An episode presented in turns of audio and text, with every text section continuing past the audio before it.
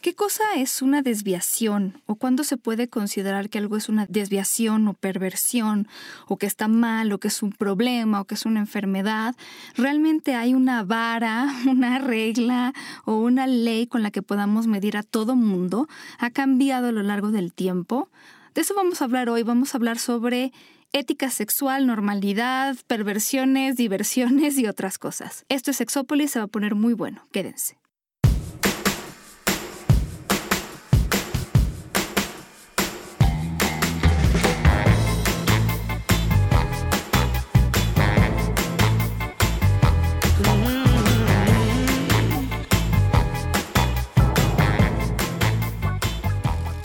Hola, ¿qué tal? Bienvenidos y bienvenidas a Sexópolis y gracias a las personas que se conectaron de última hora, pero es que tampoco teníamos como muy claro si, si vamos a poder estar en vivo o no, pero la verdad es que siempre que hemos podido lo hacemos porque nos encanta tenerles y chatear y sobre todo en un tema como este, que me parece que entre más ideas haya y sobre todo preguntas, dudas, contribuciones, podemos enriquecer mucho esto, incluso para las personas que no nos están escuchando en vivo, el que nos manden algún mensaje después o algún correo, con muchísimo gusto leeremos y comentaremos por qué. Porque si es un tema, o sea, eh, híjole, esto, este asunto sobre a mí hubo una época, ya no, ya no tanto, pero hubo una época en la que mucho me preguntaban cuando me entrevistaban que qué, era esto de la desviación o la perversión, si algo era bueno, si algo era malo, em, cómo se podía saber qué cosas eran prohibidas, digamos, a nivel moral, no tanto por la ley. Y, y, es un tema muy, muy interesante. En la sexología lo vemos, pero no siempre tan profundamente. E, es decir, este tema que a lo mejor podríamos englobar como ética sexual o moral sexual, tiene raíces muy largas y hay muchos asuntos que discutir al problema y eh, más bien de, de este tema.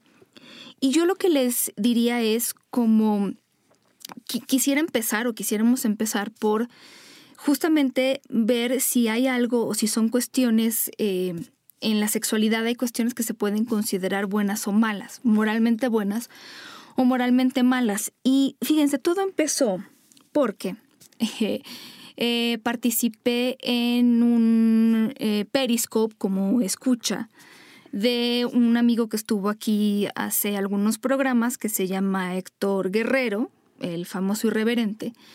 Y salió el tema de, por ejemplo, este asunto de la dominación, del BDSM, y había quien decía, eh, no eran los más, pero sí había quien decía, que esta conducta ya era, por ejemplo, una cuestión de enfermedad o ya sería una cuestión problemática, ¿no?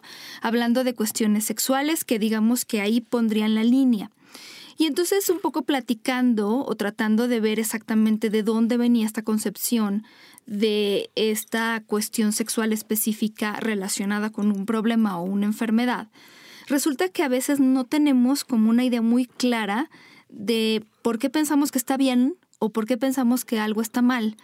Siento que a veces, y eso incluso a mí me pasó en algún momento, repetimos cosas que hemos oído o que alguien nos ha dicho, pero que en realidad no sabemos muy bien de dónde vienen, quién las dijo, si son válidas, ¿no? Como a veces usamos palabras que juramos que tienen un significado y de repente nos vamos al diccionario y resulta que es completamente distinto. ¿No te ha pasado?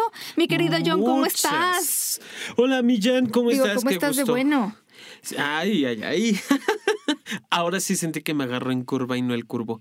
Eh, Sí, esta parte de, de, que cada uno de nosotros y de nosotras vamos quedándonos solo con nuestras ideas, con nuestros adjetivos, con lo que alguien me contó que me dijo que no estaba bien y ni siquiera soy capaz de agarrarlo. No, exacto, no lo cuestiono, no lo entiendo y, y, nada más lo repito por repetir.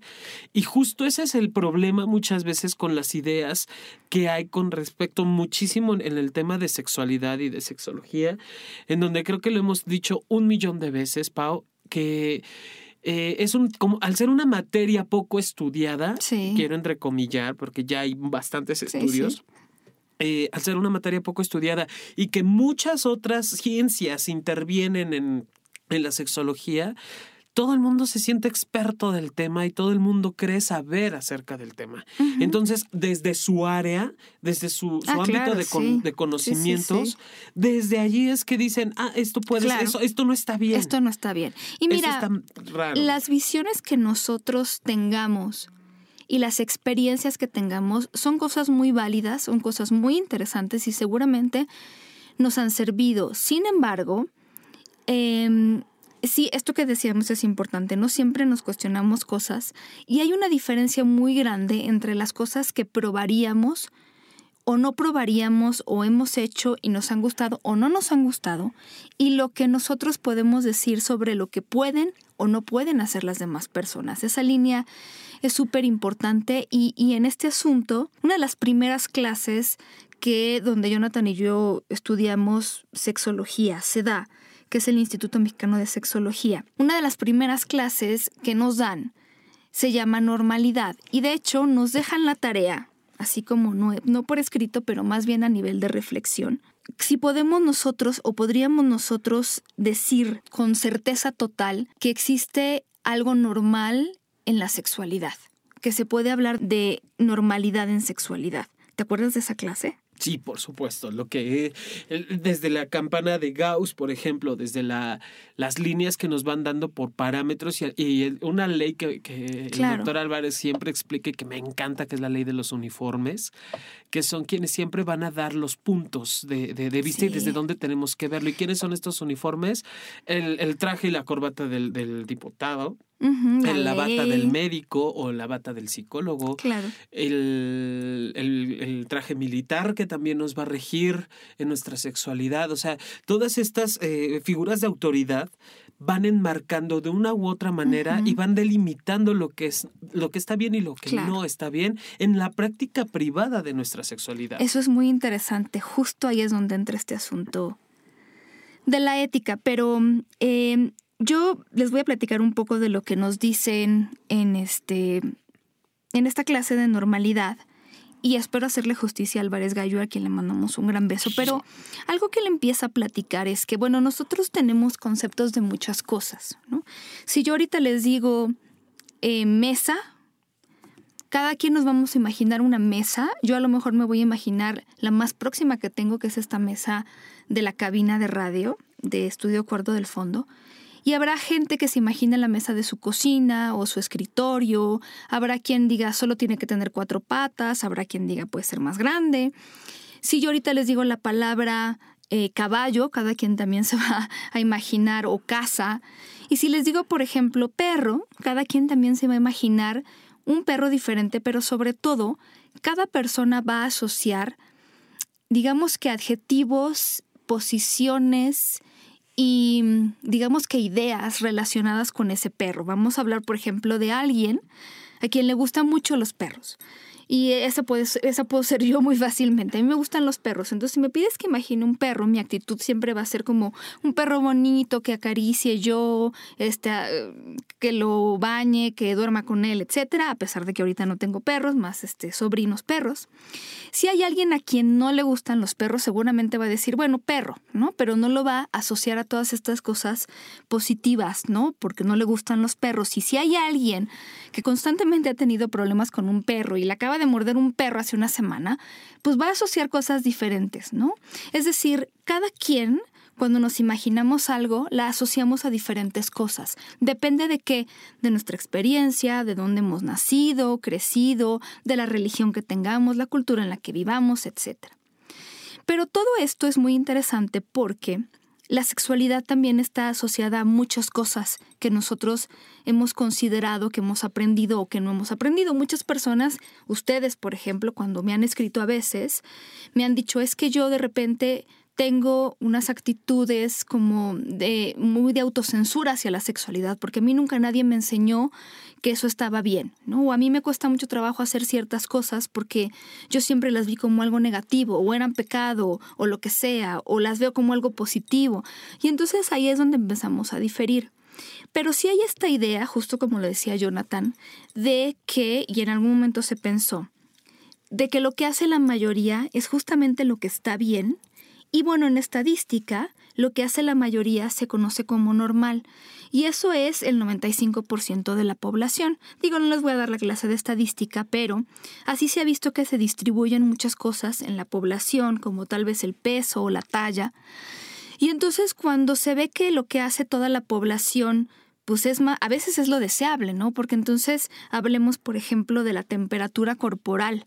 Si una persona tiene una temperatura corporal de 32 grados centígrados o una de 42 grados centígrados, pues no está con lo, con lo, que, con lo que debería ser, ¿no? Con la mayor parte de la población y podríamos decir que son personas con temperatura normal y eso en salud, justo como lo decía Jonathan, la bata del médico, era muy importante saber distinguir entre las cosas que hacía la mayoría o, que el cuerpo debía hacer y las que no debía hacer y entonces se le empezó a considerar a lo anormal enfermedad y a lo normal pues lo saludable, ¿no? Tener una temperatura entre 36 37 es algo normal y entonces este es lo deseable, es lo saludable y obviamente pues lo saludable es bueno, que ya vimos que es lo normal y entonces lo normal es malo, pero la verdad es que cuando ya nos salimos, salimos de este ámbito puramente em, médico tal vez o de cuestiones de talla, de peso, o de cuestiones muy limitadas porque tampoco hay tantos ejemplos.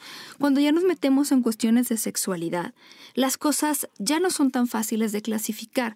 Por ejemplo, yo me acuerdo que no, y creo que todavía mucha gente habla de que la diversidad sexual es una minoría.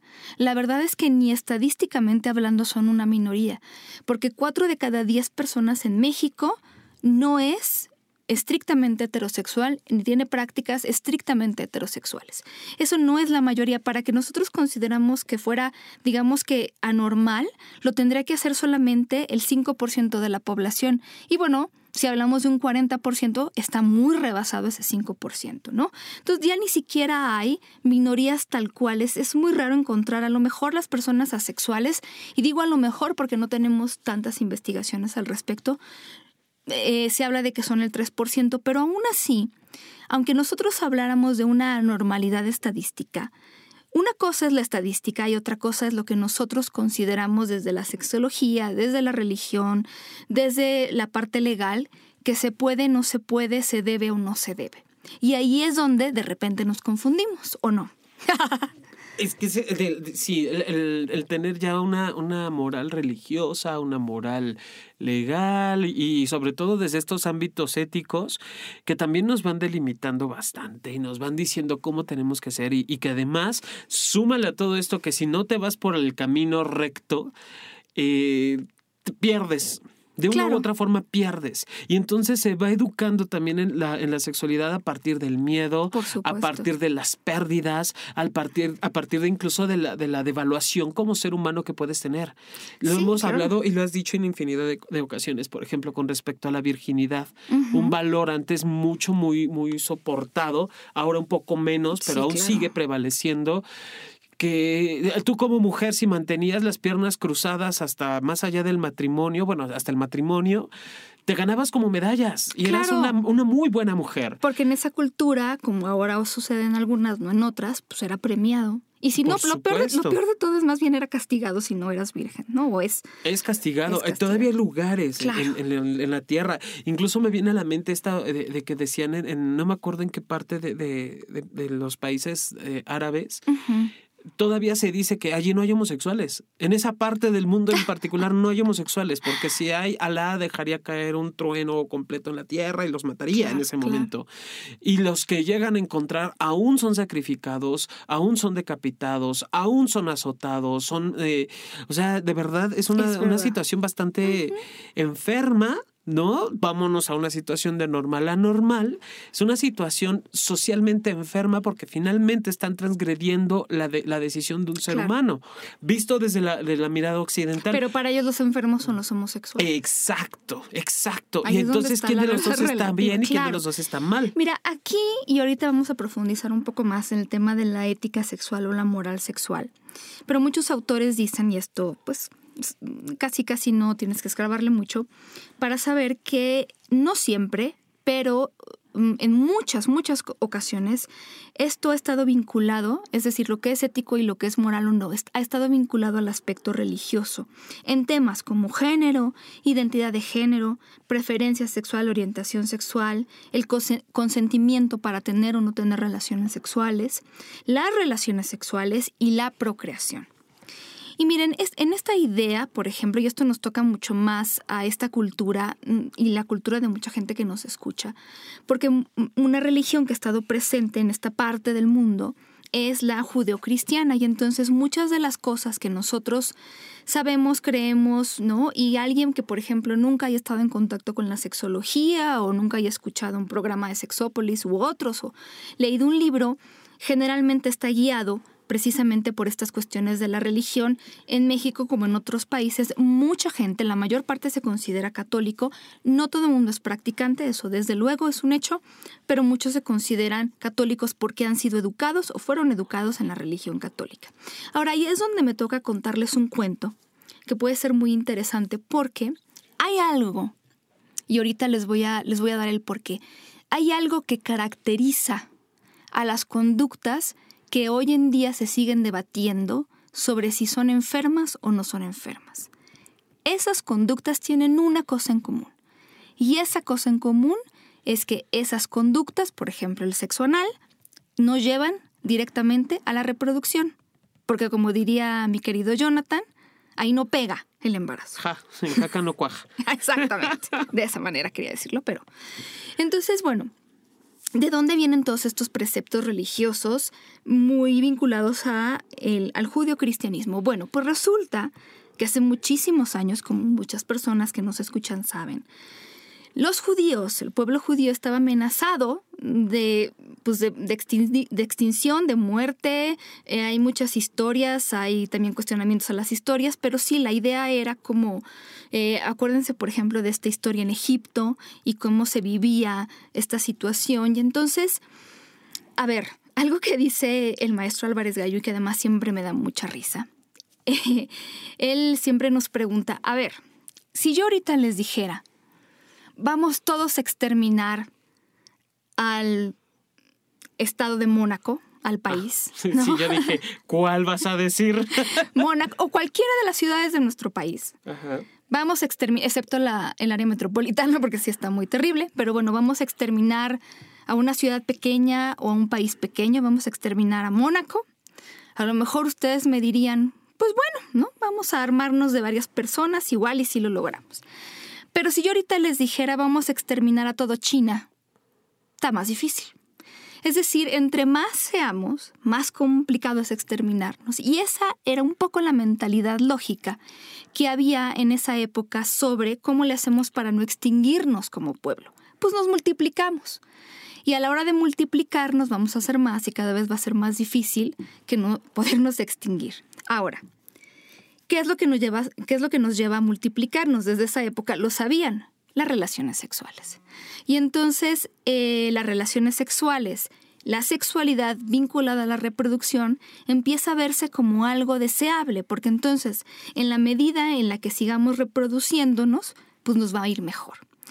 Muchas leyes en esa época están hechas, curiosamente, pareciera que vinculadas a este asunto de la reproducción. Yo no sé si ustedes han escuchado del famoso, eh, las mujeres que menstruan son impuras, ¿te acuerdas son de esto? Son impuras, ajá. Que incluso todavía eh, en las personas que practican la religión judía de manera más ortodoxa, muy ortodoxa, pues esta idea, ¿no? no te puedo tocar, la impureza, incluso sin preguntarte si estás menstruando o no, mejor nos evitamos el problema, ¿no? Y entonces esta ley justamente habla de que si una mujer está menstruando, y eso se considera, por ejemplo, desde el primer día del sangrado, em, a lo mejor hay personas que sangran cinco días, tres días, hay gente que sangra una semana, pero bueno, vamos a considerar cinco días promedio, ¿no? Y entonces yo no te puedo tocar en esos cinco días que estás sangrando, pero tampoco te puedo tocar los siete días que siguen. Nada más porque así está la ley. Entonces te puedo tocar, y, tocar me refiero también a relaciones sexuales, más o menos el día 12 ¿no? Y si ustedes ya conocen este asunto del calendario del periodo menstrual, sabrán que a la mitad del ciclo, entonces más o menos entre el día, hay gente que dice 11, gente que dice 9, pero entre el 9 y el 18 es que las mujeres somos más fértiles y de hecho pues entre el 12 y el 15 o 16 somos mucho más fértiles. Entonces, si nosotros solo podemos ser tocadas en esta época, que curiosamente coincide con la ovulación, el resultado de esto seguramente es que la mayor parte de las relaciones sexuales que tengamos van a dar como resultado un embarazo. Un embarazo, claro, por supuesto. Y que sí, y, también el, resto de las leyes, de eh, bueno, proclamadas la mayoría en Levítico, si alguien quiere darse un clavado en la Biblia, por favor. por favor, léanlas. Para que no nos crean, No nos crean, léanlo. Otra de las famosas leyes es la ley del levirato, ¿no? Y, la ley del... Ah, se me fue del coitos interruptos, creo que es la del levirato, ¿verdad? Es, que la ley del levirato lo que decía era una cosa muy curiosa y yo no estoy en contra. no es cierto. No, no es cierto, no espérame, no, porque no, no, no hay hermanos. Em, si yo soy una mujer que está casada con un hombre, este hombre muere y yo soy una mujer fértil, sobre todo si no he tenido hijos, si soy una mujer en etapa fértil, es obligación del hermano de mi esposo muerto, pues fecundarme, ¿no? Y entonces, de alguna manera, ahí buscar de nuevo que no se desperdicia, y lo pongo muy entre comillas desde luego, un vientre eh, que puede todavía producir hijos, ¿no?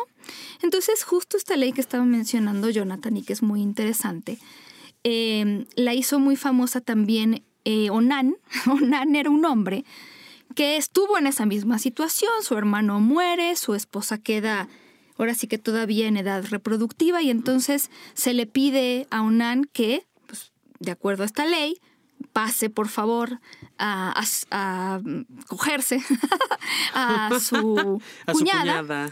Y entonces yo no sé cómo estaría la cuñada, pero Onan dijo que no, o a lo mejor Onan no le gustaban las mujeres, o simplemente no se le antojaba. Él dijo que no, y entonces, eh, bueno, Onan comete un pecado que básicamente tiene que ver con el desperdicio de su semen, y eso después de una manera muy extraña se convierte también en, en una en un término que se sigue usando hasta la fecha, claro, no por ustedes, pero no la idea de masturbación como sinónimo de onanismo, pero digamos que estaría mal empleado. Más que nada es la idea de que si yo me masturbo desperdicio semen.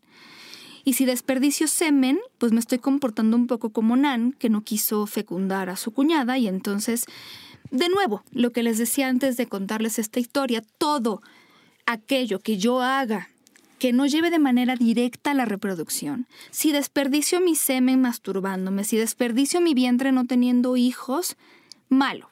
Y eso empieza a hacerse una ley que hasta la fecha de repente, pónganse a pensar ustedes, ¿no? ¿De qué manera alguien desperdicia un semen? Con el sexo anal, con el sexo oral, porque bueno, ahí evidentemente tampoco hay un embarazo si solo practico el sexo oral, o la práctica del sexo oral no lleva un embarazo.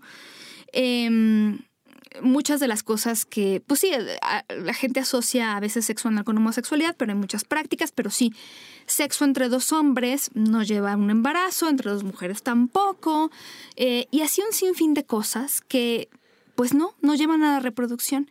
Y si se fijan y le piensan, esas conductas son las que históricamente han hecho que se considere malo algo.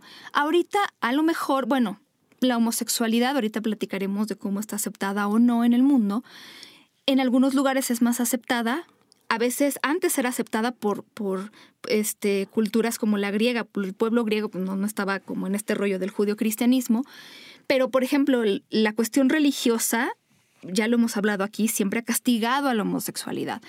Y, y justo porque en esta cuestión religiosa lo que se simplemente, miren, yo, yo estudié en una escuela 100% católica toda mi vida, desde los 3 hasta los 18 años. Entonces puedo hablar con conocimiento de causa de las cosas y el por qué algunas son pecado. Mucha gente no lo sabe, pero desde luego que el sexo oral y el sexo anal son pecado y la razón es esa, que no están abriéndose a la posibilidad de la creación de otro ser vivo. Em, muchas cosas que se viven, eh, ya no digamos, pues el mundo swinger, que ya es otro tema, la gente que practica el BDSM, el travestismo, bueno, y hay muchas cosas, ¿no? Que no están bien vistas, la homosexualidad, por ejemplo, y todo tiene que ver con eso. Entre ello, los anticonceptivos. La razón por la cual, y yo creo que esto debería cambiar, aunque no estoy tan segura si, si seguimos esa ley así de manera estricta, pero la anticoncepción, la razón por la cual, por ejemplo, la Iglesia Católica está en contra de la anticoncepción, es justamente porque pone trabas a la posibilidad de que haya pues eh, un embarazo o como llaman ellos concepción a la hora de tener relaciones sexuales. Entonces, sin fin de, sin fin de ejemplos, todas esas cosas piénsenle que en su momento se consideraron malas o que las religiones o algunas religiones consideran malas, tiene que ver con que justamente nos sirve al propósito de reproducirse. Pero como diría Juan Luis Álvarez Gallú, ¿cuántas personas que ustedes conocen que quieren coger agarran, yo le voy a decir a Jonathan, en lugar de quiero coger, vente mi amor, vamos a reproducirnos. Claro que no. La mayor parte de las personas tenemos relaciones sexuales por placer. De hecho, en el Instituto Mexicano de Sexología hicimos una investigación sobre las razones que las personas tenían para tener relaciones sexuales y son, alguna vez ya las hemos mencionado, son muy graciosas porque, bueno, la razón principal que la gente da y que me parece además muy linda, tanto hombres como mujeres. Eh, bueno, linda para mí, pero no, no, es la única razón por la cual eh, tenemos relaciones sexuales las personas, pero no sé si te acuerdas, Jonathan, es el amor el, amor, el, amor sigue siendo una de las principales formas de, poder tener, de compartir el, el, acto sexual, o de compartir el, afecto, los afectos. Y fíjate algo bien curioso al respecto, Paulina, es eh, uno de los autores que habla acerca del, juego, que es eh, Jean Piaget, que tiene varios estudios enfocados en niños él habla de que el juego es una forma de contacto inmediato con el placer. Ipso facto, el niño quiere sentir placer, contacta de inmediato con el juego y entonces a partir de allí se desata la imaginación y, se, y, tiene energía y se mueve y demás. Y entonces, si nosotros queremos desvincular el placer del juego. Ya me empecé a encuerar, perdón, perdón, perdón. Sí, no, sigue. si nosotros queremos desvincular el placer del juego, es allí donde tenemos problemas, ¿no? Eh, hace, Exactamente. Hace algún tiempo hablábamos precisamente de, de, esta película de Como agua para chocolate, de cuando van a tener el encuentro sexual, que antes existían las famosas sábanas nupciales, que son unas. Sí, por Dios. Unas sábanas que tenían un rombo justamente al centro de, de la cama y este rombo servía para tener la, penetración exclusivamente y evitar el contacto. Y la oración que se daba, bueno, que lo, narran maravillosamente en la película, es que no sea por, por placer ni beneficio, sino para tener un hijo a tu servicio. Por supuesto, muy interesante, además de colección, yo creo que estas son de museo. Sí, son de museo, pero, o sea, ¿hasta dónde hemos llegado en esta idea de nada más debe de ser por una cuestión de, reproducción y nos olvidamos de, de dónde venimos en el placer, de dónde venimos en el juego, que el, tener relaciones sexuales no implica únicamente la penetración, que, implica muchísimas, muchísimas cosas más. Eso es justo a lo que iba, porque entonces en el juego encontramos placer y la verdad es que el juego está muy permitido cuando somos niños y niñas, pero matamos esta parte de la imaginación y el desarrollo de la imaginación una vez que entramos en la adultez, como si eso fuera malo, si eso no tuviera que ser. Y entonces ahí es donde empezamos a tener problemas, porque si queremos hacer algo, por ejemplo, como cumplir fantasías, los juegos de rol y todas estas cosas, empezamos a tener problemas porque, claro, eso no lo deberíamos hacer nosotros, porque ya somos adultos, ya no tenemos por qué jugar, y entonces pues es lo que mata el erotismo y el placer en muchos casos en las parejas, ¿cierto o no? Totalmente. Bueno. Miren, nada más les digo rápido, las razones que dieron en primer lugar hombres y mujeres fue el amor, segundo lugar ganas, tercer lugar placer, cuarto deseo, curiosidad, atracción, en el séptimo lugar por obligación o por cumplir, en el octavo por calentura o por excitación, en el noveno por experimentar, número diez por necesidad, por lograr satisfacción sexual, en el número dos estaban el alcohol y las drogas, en el trece por juego o diversión, se presentó la oportunidad, complacer o agradar a la pareja. En el 16 aparece por venganza o hacer mal a alguien, lo cual es muy, no sé si gracioso o trágico. El 18 por presión social o presión de la pareja. Y hasta el 19, señores y señoras, aparece la reproducción. Hasta el, 19. O sea, la venganza está antes. por venganza. No, e-, ese es buenísimo. Oye, vamos a tener sexo por venganza. Oye, déjame mandar rapidísimos saludos. Conéctate en Spreaker.com diagonal Sexópolis Radio en el live chat. En este momento está Iván conectado que nos manda saludos. Eh, Aleska Moga Ada Verde que dice abrazos a felpaditos, qué gozo escucharles. Eh, con razón tienen tanto chamaco los judíos, por supuesto. Y que bueno, que tiene que... Eh, que tiene, tenemos que entender también desde esta parte de del... ¡Ay, se me fue! De, ha, sido un pueblo muy perseguido, los judíos, a lo largo de la historia, o históricamente hablando, el pueblo judío ha sido muy perseguido. Entonces, obviamente, tienen que hacer que sus leyes o su, su pueblo continúe creciendo. Por lo tanto, muchas de sus leyes están enfocados a eso, Pau. Entonces, entendámoslo también desde la perspectiva histórica. Es allí donde digo que varias ciencias se van eh, eh, comunicando con la sexualidad. No, no, no, y sí, mira. Y es válido. Todavía hasta la fecha que consideramos moral y que consideramos ético está muy vinculado a esta parte de la religión y a la reproducción. Por eso hay tanta discusión y tanto si se debe o no se debe hacer ciertas cosas, porque obviamente tienen que ver con la reproducción o no la reproducción. Em, ok, bueno, hay muchas aproximaciones a este asunto de la ética sexual o de la moral sexual y sobre todo esta idea de si debe o no debe el Estado, las leyes, regular la vida sexual de las personas. Es un tema mucho más complicado de lo que ustedes pueden imaginarse, porque a lo mejor habrá cosas que me digan, pues sí, definitivamente hay cosas que, ¿no? No quiero que regule eh, cómo tengo relaciones sexuales o qué juguetes sexuales uso. Pero hay otras situaciones en las que a lo mejor, pues, pues está así como entre azul y buenas noches o, está más complicado, ¿no? Y hay cosas, por ejemplo, que, o muchas cosas en la sexualidad, que se pueden discutir como si son éticas o no. Y déjenme nada más se los aclaro por si todavía no ha quedado del todo este, aclarado. Sí y sí las cuestiones éticas y morales van a depender de la cultura, la religión, la época, las ideas de la época, las personas, quién está en el poder, etcétera, etcétera. Entonces, por ejemplo, el coqueteo, ¿no? Es un ejemplo sobre así como muy superficial, pero en el coqueteo habrá quien diga, pues el coquetear no tiene nada de malo, incluso si coqueteas cuando no quieres, y ya hemos hablado del coqueteo en este programa, algo eh, necesariamente eh, digamos, más allá del puro coqueteo, algo serio. Pero habrá quien diga, eso no se debe de hacer porque no es ético coquetear con alguien cuando en realidad no quieres nada con esa persona, solo por poner un ejemplo sobre la mesa. Pero bueno, desde el ámbito de los derechos humanos y las leyes internacionales, hay algo que es clave para poder hablar hoy en día y desde hace tiempo de la ética o de la moral sexual y ese tema clave es el consentimiento el consentimiento. Ese es el tema clave para hablar de ética. Si la persona quiere o no quiere, acepta o no acepta tener una relación sexual o contacto sexual, coqueteo o lo que sea.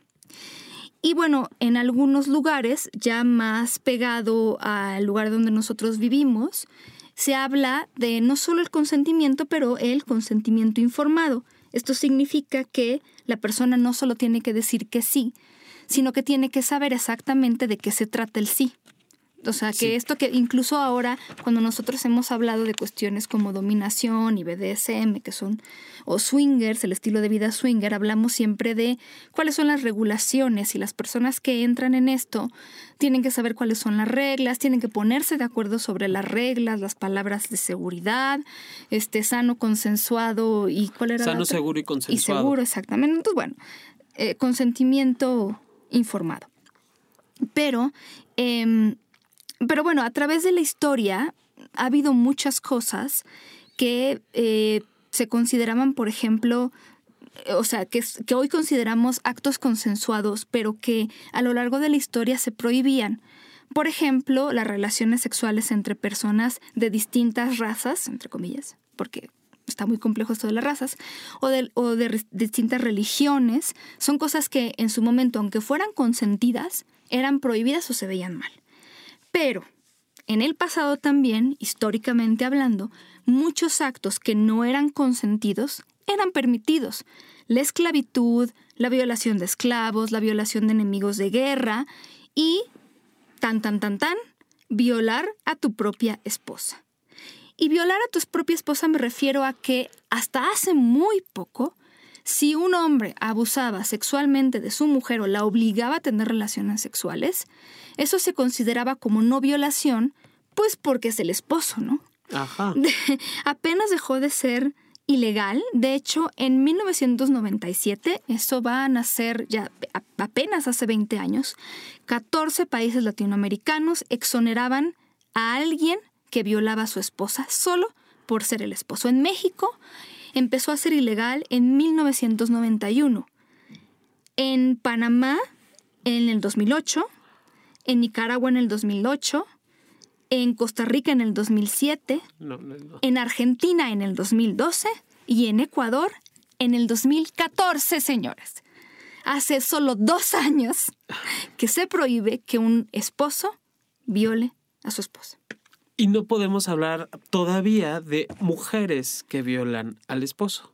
Todavía no, y otras cosas, porque el Internet ha complicado mucho este asunto. Por ejemplo, justo hoy en la mañana que veía un programa al respecto, pues sigue siendo un área muy gris. Digo, creo que ahorita ya hay cosas, eh, por lo menos en nuestro país, en México, que ahí van avanzando, pero si yo te acoso a nivel sexual o, solamente te acoso por teléfono, lo que sea, em, muchas veces las leyes están atadas de manos porque no es un delito que yo te acose, a pesar de que claramente te estoy causando problemas de ansiedad, este, te estoy dañando psicológica, emocionalmente, pero son todavía estas áreas grises. Por ejemplo, si yo grabo a alguien teniendo relaciones sexuales y lo subo a YouTube, YouTube no lo va a bajar.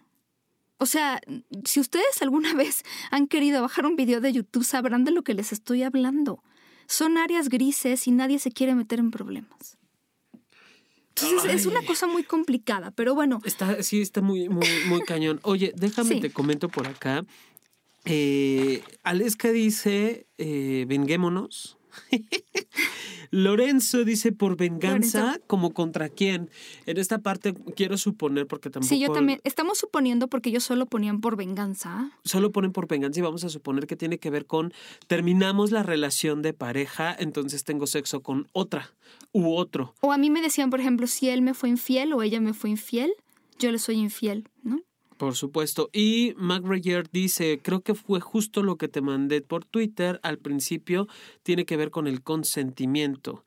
Y Pepe Ramírez, saludos desde Cancún para mis locutores favoritos. Paulina, abusa de mí cuando quieras y como quieras. Uy, uy, uy, no, bueno. Envidienme, chicos. Claro.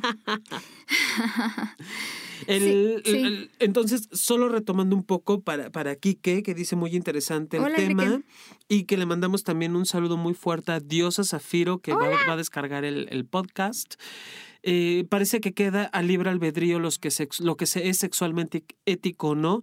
Nada más vamos a confirmar que tiene que ver mucho la cuestión de que sea consensuado si estamos de acuerdo las partes involucradas, seamos dos, seamos tres, seamos diez, la orquesta completa, si hay acuerdo de vamos a, vamos, a vivir esto, no hay ningún problema.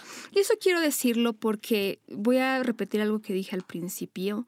Hay que separar, y esto es bien, bien, bien importante, las cosas que yo no haría, ahora sí que lo que es sí para mí y no para mí, las cosas que yo haría o no haría, diferente de lo que las otras personas hacen. Porque no se vale que si yo no quiero hacer algo, se lo prohíba a todo el mundo, a pesar de que todo el mundo lo quiera hacer. Y tampoco es válido que si yo hago algo, quiera que todo el mundo lo haga solo porque yo lo hago. Entonces hay que separar muy bien las cuestiones que yo tengo y decido sobre mi vida sexual, que son súper válidas, pero también la idea de que yo no puedo decidir por otras personas, porque en el momento en el que yo decido lo que es bueno o malo, a partir de lo que es bueno o malo para mí, si lo decido para otra persona, estoy ya matando el consentimiento, porque entonces no es el consentimiento a partir de lo que cada quien cree, busca o siente, sino a partir de lo que alguien me dice y me impone. Y la imposición y el consentimiento están peleados definitivamente. La gente que practica, y lo hemos hablado muchas veces, por ejemplo, el estilo de vida swing, la gente que juega juegos de rol, eh, practica el sexo anal, no se ve diferente que las demás personas. Sé que de repente nos han dicho, es que esas personas son enfermas, pero créanme que son personas comunes y corrientes, somos personas comunes y corrientes.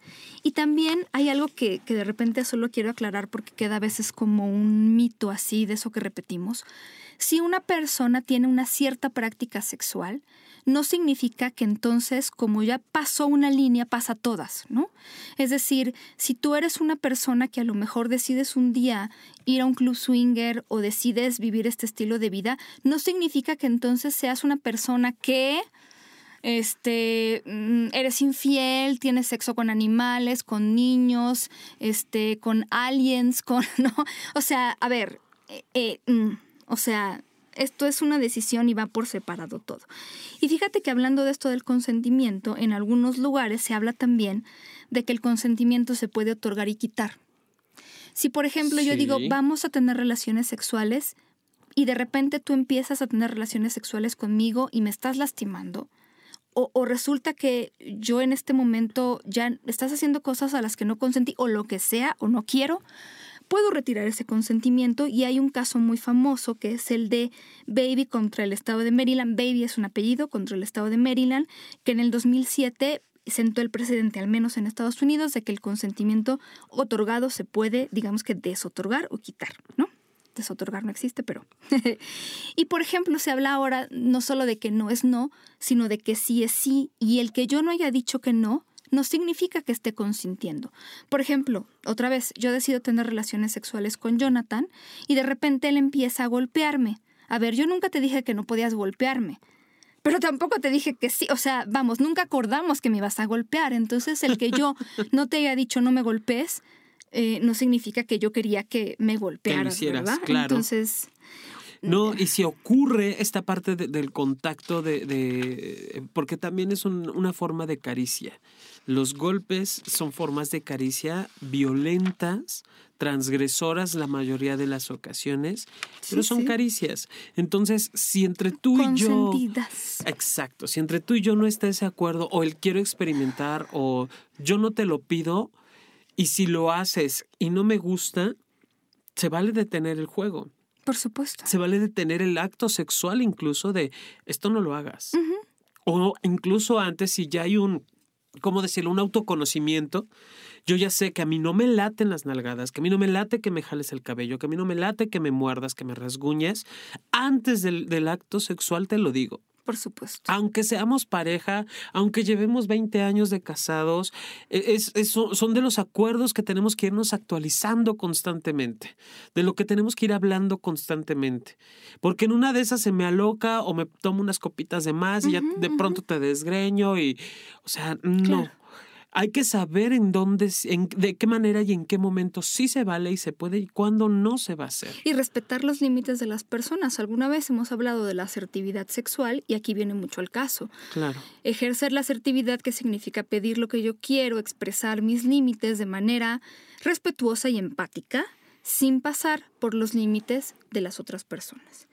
Otro tema clave en la ética sexual hoy en día tiene que ver con la edad y la edad de consentimiento. Incluso ahora hay este, no solo el tema de la edad de consentimiento para relaciones sexuales, esto significa que es la edad en la que se considera que una persona ya tiene la capacidad para decir sí o no quiero tener relaciones sexuales. Pero ahora también está el tema de eh, edad de consentimiento, por ejemplo, para el sexting, para mandar mensajes sexuales explícitos o fotografías. Antes, la edad de consentimiento la decidía la familia, el pueblo, tribu, ciudad o lo que sea.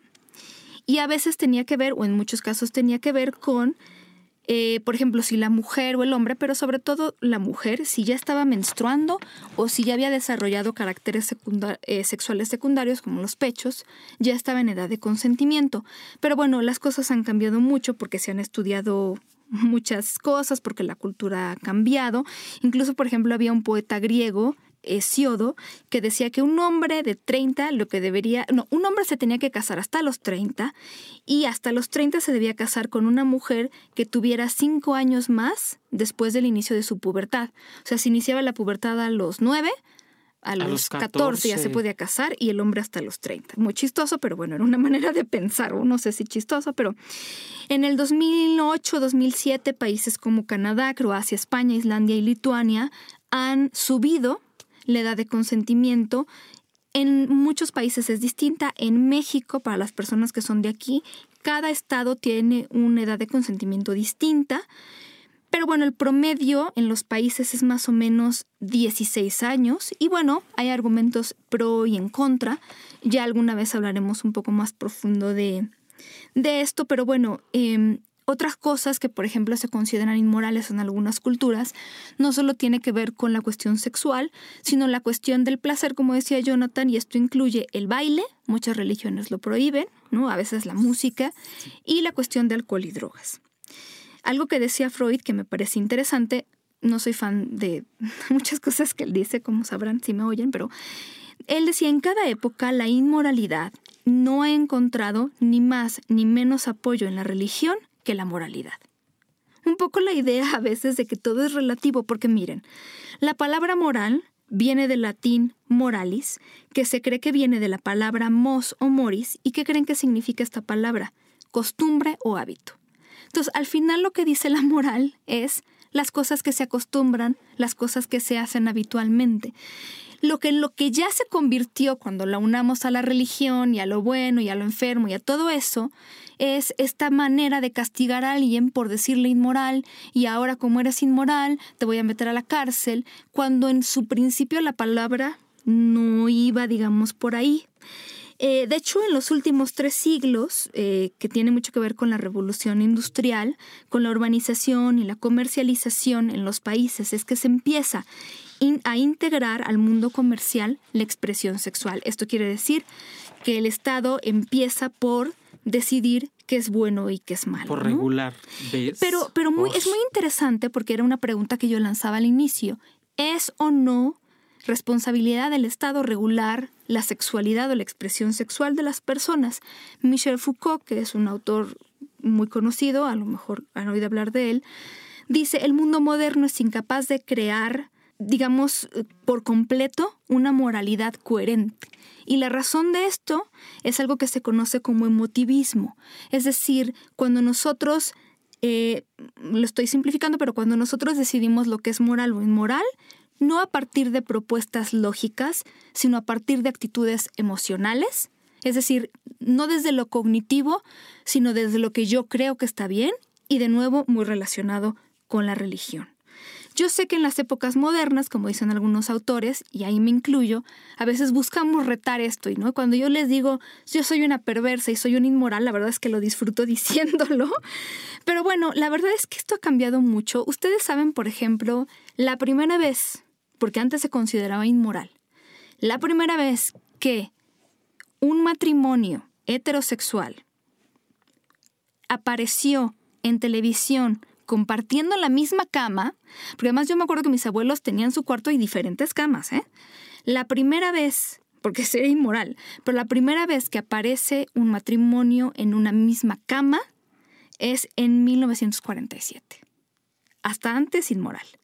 La primera vez que ocurre un beso interracial en pantalla chica, 1968 en Star Trek, con el famosísimo y adoradísimo William, William Shatner.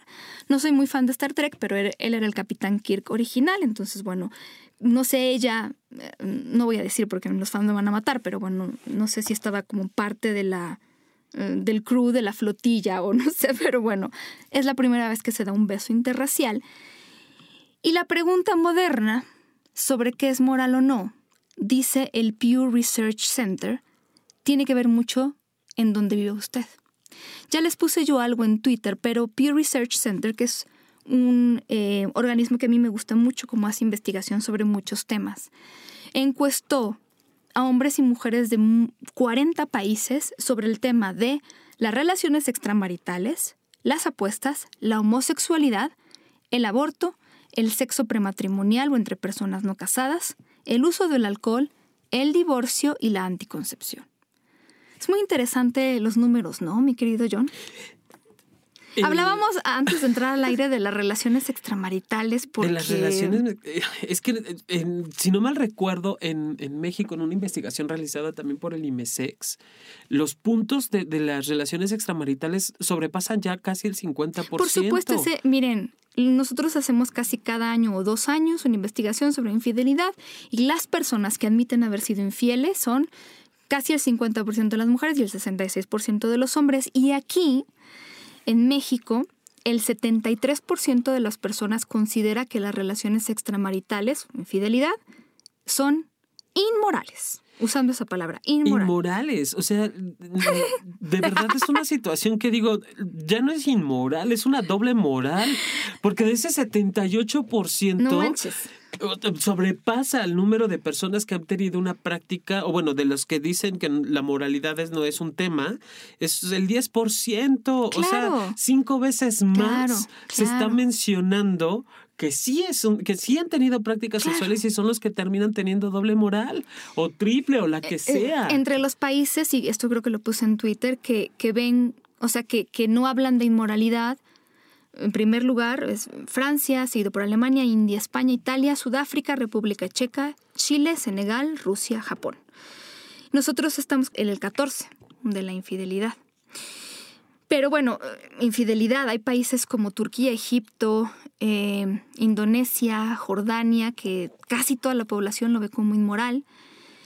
La homosexualidad ahí la llevamos. Yo no sé si, yo no sé, si a mí me hicieran esa pregunta, sobre si la homosexualidad es moral o no, yo contestaría, no es un tema moral. No, nada tiene que ver. Nada tiene que ver. Pero está, es, es uno de los, está en el lugar número 59, casi el 60%, casi 6 de cada 10 opinan que sí es un tema de moralidad. Y en México el 40% considera que es inmoral. Inmoral. Ahora que se, se, aprobó lo de la, el matrimonio igualitario en la Ciudad de México a rango constitucional, hoy en la tarde estaba leyendo una serie de temas con respecto a, cómo ha incrementado la, homofobia y la transgresión a personas de, de, la comunidad LGBTI por dar solo un tema de diversidad, porque diversidad sexual es amplísimo hablar de ello, por solo dar un tema al respecto han existido una cantidad estratosférica de transfeminicidios, de agresiones a personas homosexuales. Y por quién, precisamente con, con autoridad moral, quiero entrecomillar, de eh, un representante religioso en México. No, bueno, sí, es que la moral la sigue dictando la ley. Y de nuevo, si yo tengo una religión y decido hacer cosas o no hacer cosas, es una cosa, miren, aquí en el programa, y seguramente si consultan a muchos sexólogos, les van a decir, quédense con lo que tienen. El problema implica, como ya decíamos, el que yo diga que lo que yo hago o no hago es lo que tiene que hacer o no hacer todo el mundo. O sea, ahí es donde empiezan los problemas. Así se hacen las guerras. Las guerras tienen mucho que ver con que yo le tengo que decir al vecino lo que tiene que hacer o no hacer. Entonces, ahí es donde eh, el tema y de lo que estamos mucho nosotros comentando no tanto es qué podemos creer o no creer, sino la idea de que sea inmoral, porque entonces, y, no aceptable, tiene que ver con que nadie más lo pueda hacer. O sea, a veces no sabemos distinguir entre lo que yo no haría y lo que no deben o deben hacer los demás, y si yo tengo derecho no a decirles esto, ¿no? de los países que más consideran que es aceptable la homosexualidad, España, Alemania, República Checa, Francia, Canadá, eh, Inglaterra, Australia, Italia y Argentina. Que incluso, en, por ejemplo, Canadá tiene programas de educación de la sexualidad desde niveles básicos. Y eso también es muy importante identificarlo para el entendimiento de la diversidad. Hay algo aquí que además a mí me hace como, porque alguien me preguntaba que veía como, o más bien me decía que veía cierta correlación entre países en donde había cierto desarrollo económico a nivel de necesidades cubiertas de los ciudadanos y entonces a lo mejor menos vinculados a cuestiones o preocupaciones de índole de lo que hacen los demás. O sea, como a veces yo hablo de la sexualidad, si tu sexualidad está bien, muchas veces no te importa lo que hagan los demás, claro, siempre y cuando no falten a la ley, pero muchas veces dices, bueno, pues yo estoy bien y tú quieres hacer esto y, estás entre personas que consienten, pues está perfecto, ¿no? Claro. Y pues sí, puede ser. Eh, los anticonceptivos, por ejemplo, no son un tema de moralidad en Alemania, España, República Checa, eh, Reino Unido, Francia, Canadá y Australia, Japón también. Pero en muchos otros lugares sí, aunque es, aunque es lo menos. Yo diría, ahí, eh, ahí es donde yo creo, en muchos países que son católicos, Em, muchas personas consideran que es aceptable el uso de anticonceptivos, entonces habrá que ver si en el futuro em, religiones o instituciones como la Iglesia Católica deciden cambiar esto. No lo sé, porque sigue contraponiéndose con la idea de que las relaciones sexuales tienen que estar vinculadas a la reproducción. Pero bueno, hay muchas cosas. Hoy obviamente, si ustedes han oído hablar de los derechos sexuales, los derechos sexuales se crean a partir mucho, es como los derechos humanos puestos en la sexualidad y la búsqueda de desvincular la sexualidad de la reproducción. Y entonces hablar de derechos sexuales es hablar de yo puedo elegir el número de parejas, con quién tengo o no tengo relaciones sexuales, si quiero o no quiero tener relaciones sexuales, si me quiero casar, si quiero o no tener hijos, etc. Entonces... Que justamente eh, dentro de esta investigación, Paulina, algo que a mí me súper sorprende es que finalmente tiene que ver con decisiones que toma el otro. O sea, no, no es mi decisión. Exactamente. Es la decisión que alguien más toma no sabemos. Por mí. Y, y, a veces es difícil, ¿no? Bueno, y también entiendo que en los lugares en los que la homosexualidad, y son muchos, sigue siendo ilegal y hasta este, penada con la muerte, pues, híjole, ahí no te queda de otra más que pues nos tratar de que no se te note, ¿verdad? Porque eso de no puedes dejar de ser gay, pero tratar de que no se te note y es terrible, porque entonces la pregunta, ¿debe o no regularse esto? Yo creo que miren, mm, sobre todo en cuestión del tiempo, a mí me gustaría más em, irme por esta idea o que quedara muy clara la idea de que ciertas conductas eh, se han realizado además no son nuevas. O sea, muchas de las cosas que nosotros creemos que, que si el BDSM, las 50 sombras de Grey, e, esto se hace desde hace muchísimo tiempo y hay muchas revistas, páginas y libros que enseñan, por ejemplo, ilustraciones de hace muchísimo tiempo, de gente que practicaba esto, o sea, mucho antes de que existieran todas estas cosas. No es nuevo. Pero em, lo que hoy sabemos, y como decíamos, el eje central de esta ética moral y, sexual, tiene que ver justo con las cosas que consentimos hacer y que entender la, sexualidad no solo es para la reproducción, es para el placer, es para el crecimiento personal, es para la diversión, eh, para no aburrirnos con la pareja, queremos hacer más cosas y divertirnos y hay mucha gente que lo hace, mucha gente que no, pero me parece que no tendría que ser una cuestión moral que nosotros reprobáramos, independientemente de las leyes. Porque, eh, de nuevo, hay una gran diferencia entre lo que yo quiero o no quiero hacer y lo que otras personas pueden no hacer. Si la otra persona, y eso lo tenemos muy claro en sexología, está consintiendo de manera informada, sabe de las consecuencias, de lo que puede suceder y están poniéndose de acuerdo y lo está disfrutando, yo no tengo por qué meter mi cuchara en esa sopa. No.